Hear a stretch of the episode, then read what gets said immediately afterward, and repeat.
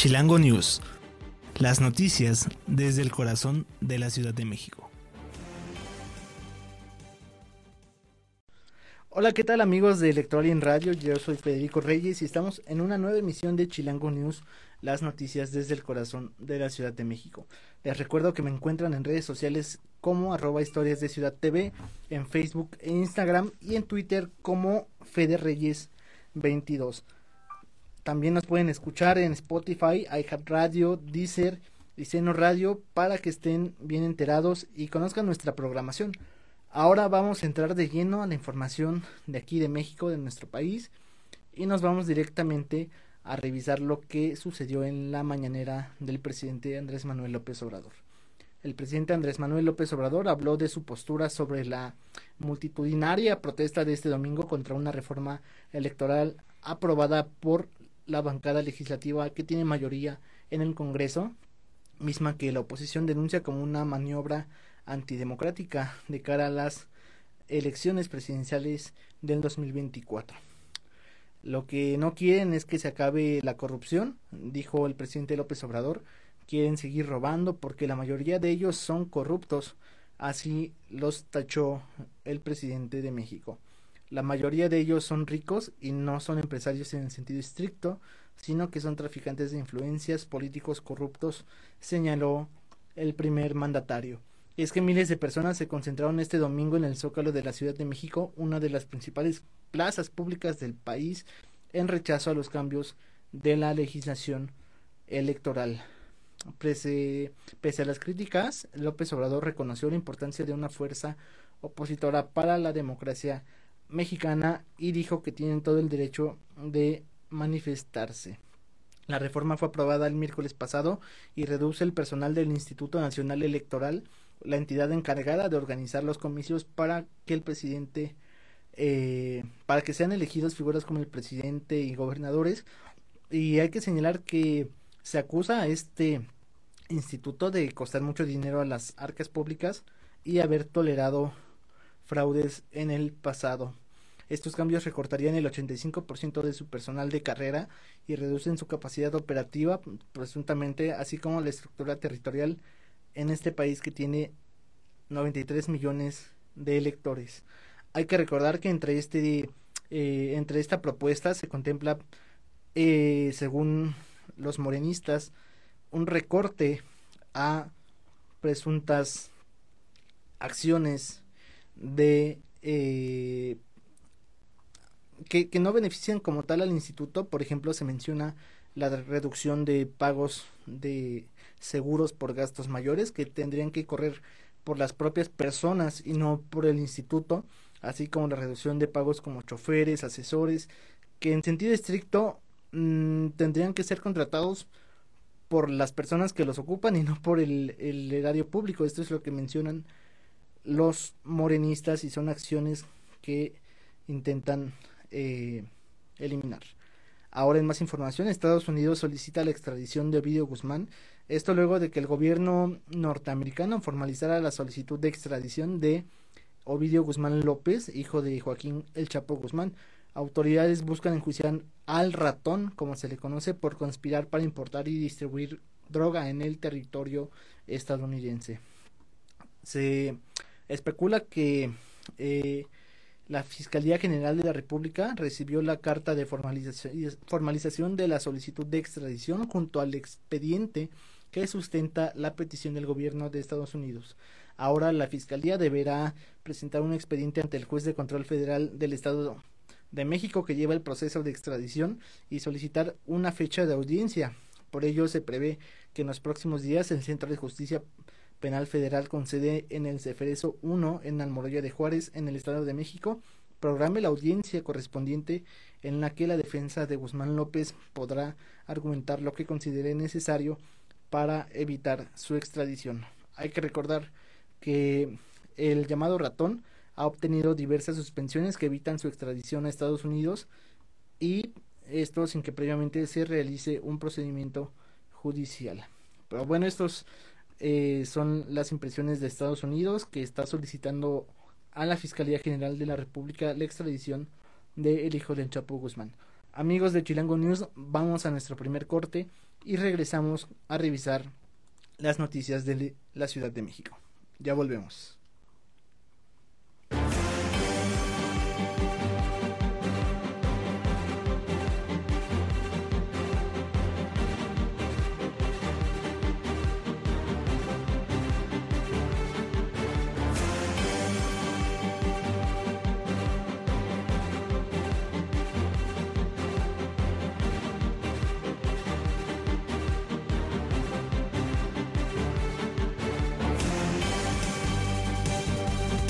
Amigos de Electoral y en Radio, estamos de vuelta en Chilango News, las noticias desde el corazón de la Ciudad de México. Continuamos con los temas de ciudad, no sin antes recordarles que nos pueden escuchar en plataformas como Spotify, el Radio, Deezer y Seno Radio para que no se pierdan toda nuestra barra de contenido. Ahora vamos a revisar lo que acontece aquí en la Ciudad de México. Y es que luego de tres años que se conformará el primer caso de coronavirus aquí en México y de muchas defunciones, así como casos positivos de coronavirus, la jefa de gobierno de la Ciudad de México, Claudia Sheinbaum, señaló durante una conferencia de prensa que la pandemia está totalmente controlada aquí en la capital del país. Pese a que hay algunos casos registrados y se siguen sumando más contagios, las hospitalizaciones se mantienen estables. Además, además existe la posibilidad en el sector salud para atender este padecimiento. La mandataria capitalina admitió que fueron años difíciles para la ciudadanía y se están superando los retos. Además dijo que aún hay casos, pero no incrementan las hospitalizaciones. Por ello dijo que este martes 28 de febrero concluye la campaña de vacunación contra COVID-19 para menores de 5 a 11 años de edad, por lo que llamó a la población a vacunarse con este biológico. Y en ese mismo sentido, la Secretaría de Salud, eh, hablando en temas eh, médicos, invita a la donación altruista para trasplantes de órganos y tejidos en la Ciudad de México. En el marco del Día Internacional del Trasplante de Órganos y Tejidos, la Secretaría de Salud de la Ciudad de México, CEDESA, invitó a la población capitalina a conocer la donación altruista de órganos y tejidos, una acción que tiene como propósito generar y mejorar significativamente la calidad de vida de las personas con alguna enfermedad. Para ser donador altruista se necesita descargar la credencial de donante en la página electrónica de la Secretaría de Salud de la Ciudad de México o en el Centro Nacional de Transplantes. Acudir a los cuatro eh, hospitales con programa de donación como el Hospital General Joco, además de Villa Balbuena y el pediátrico Legaria o cualquier otro hospital público o privado con la autorización de la Comisión Federal para la Protección de Riesgos Sanitarios. La Secretaría de Salud Capitalina informó que los hospitales generales Joco, Balbuena, La Villa y Pediátrico Legaria contribuyeron a los trasplantes de 22 córneas, 10 riñones, 3 hígados, 35 tejidos óseos y 9 tejidos de piel de forma gratuita este 2022.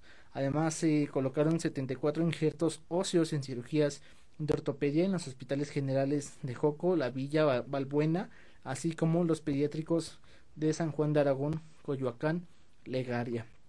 Cabe destacar que el Hospital General Joco es la única unidad médica de la SEDESA autorizada para realizar el trasplante de córnea. Este trasplante es gratuito para las personas que carecen de seguridad social. Ahora vamos a conocer lo que está pasando en el mundo y por ello es que vamos a nuestro segundo corte, pero ya volvemos con toda la información en Chilango News, las noticias desde el corazón de la Ciudad de México.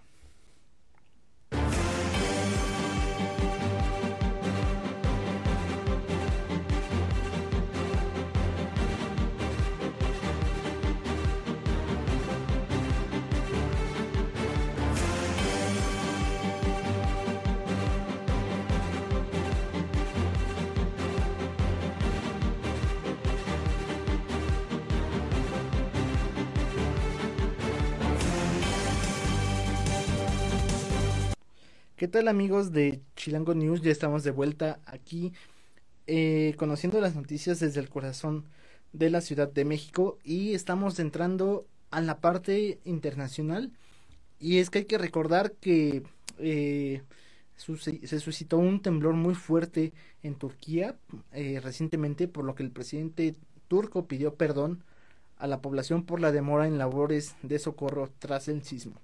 El presidente turco pidió perdón a la población de la provincia suroriental, eh, que fue una de las más afectadas por el terremoto del 6 de febrero, y en ese sentido se disculpó por los retrasos en la llegada de socorristas. Debido al efecto devastador de los temblores y al mal tiempo no pudimos trabajar como queríamos y durante los primeros días ocurrió esto. Por ello se disculpó el primer mandatario turco. Además, después de tres semanas del terremoto que causó más de 44 mil muertes en Turquía, también afectó a la vecina Siria. Y el presidente turco, que lleva más de 20 años en el poder, aspira a mantenerse en él en las elecciones previstas para este 14 de mayo. Em, sin embargo, así, ha sido criticado por la lentitud de labores de socorro. en esta provincia, donde resultó ser muy afectada, los sobrevivientes expresaron su indignación pocos días después del terremoto. Uno de ellos declaró que el 10 de febrero no había visto a nadie, ni policías ni soldados, en las primeras 24 horas del terremoto magnitud 7.8. Además, aficionados al fútbol de los clubes de Estambul también gritaron de su descontento en los estadios y pidieron la dimisión del gobierno. Entonces, pues están las cosas bastante calientes allá en esta parte del mundo y también en Rusia, porque según Vladimir Putin, eh, enfrenta una amenaza a su existencia.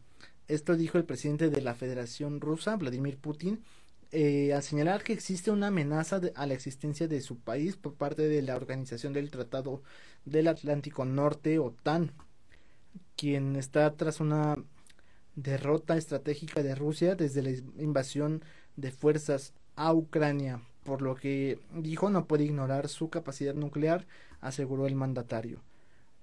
Este mandatario ruso realizó sus acusaciones con base a la entrega de armas a Kiev gracias a la OTAN, por lo que les acusó de participar directamente en el conflicto. En ese sentido, Putin considera que los otros países de Occidente involucrados tienen como objetivo principal disolver a la antigua Unión Soviética y, por su parte principal, a la Federación Rusa.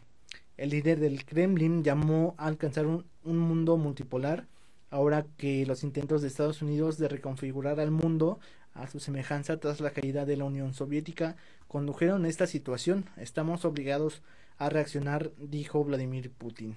Por su parte, el ministro ruso de Defensa dio a conocer que el avance de sus tropas en Ucrania dependerá del tipo de armas que le sean suministradas a Ucrania por otros países y sus aliados.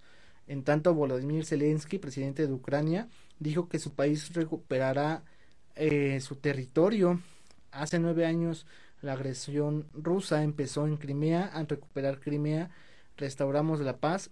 Es nuestra tierra y nuestro pueblo, nuestra historia, dijo Volodymyr Zelensky.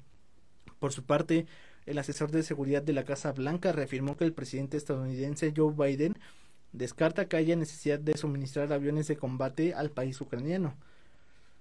Cerca de 2.500 activistas protestaron alrededor de las instalaciones de la base aérea estadounidense eh, y en Alemania exigieron el cierre de la base y que se dejara de dar apoyo bélico a Ucrania. Otros miles de personas realizaron una marcha en París por la misma razón en favor de la paz.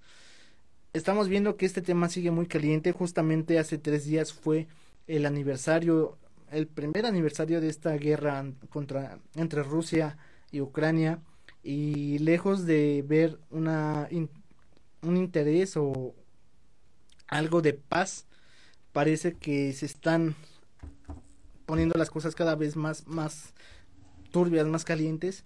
Y aquí la preocupación es qué van a hacer las demás potencias no ahora mm, ya no solamente se está involucrando Ucrania y Rusia se están involucrando Estados Unidos Alemania Francia España Inglaterra Japón pero ¿qué pasa del otro lado entre eh, China y, Irán y Corea del Norte? Bueno, pues esperemos que no llegue a la utilización de armas nucleares porque esto sería de verdad mm, prácticamente el inicio de la tercera guerra mundial esperemos que no pase a mayores y que se puede encontrar una situación eh, política y diplomática para este conflicto bélico. Amigos de Chilango News, déjenos sus comentarios. Estoy en Facebook e Instagram como arroba historias de Ciudad TV y en Twitter como Fede Reyes 22. Escríbanme qué piensan de estas noticias. Vamos a dialogar. Para eso es este espacio. Les recuerdo que nos pueden escuchar en plataformas como Spotify, iHeartRadio, Deezer y Seno Radio. Estamos como Electroalien Media o Electroalien Radio. Yo soy Federico Reyes y esto fue Chilango News, las noticias desde el corazón de la Ciudad de México. Nos estamos escuchando el día de mañana.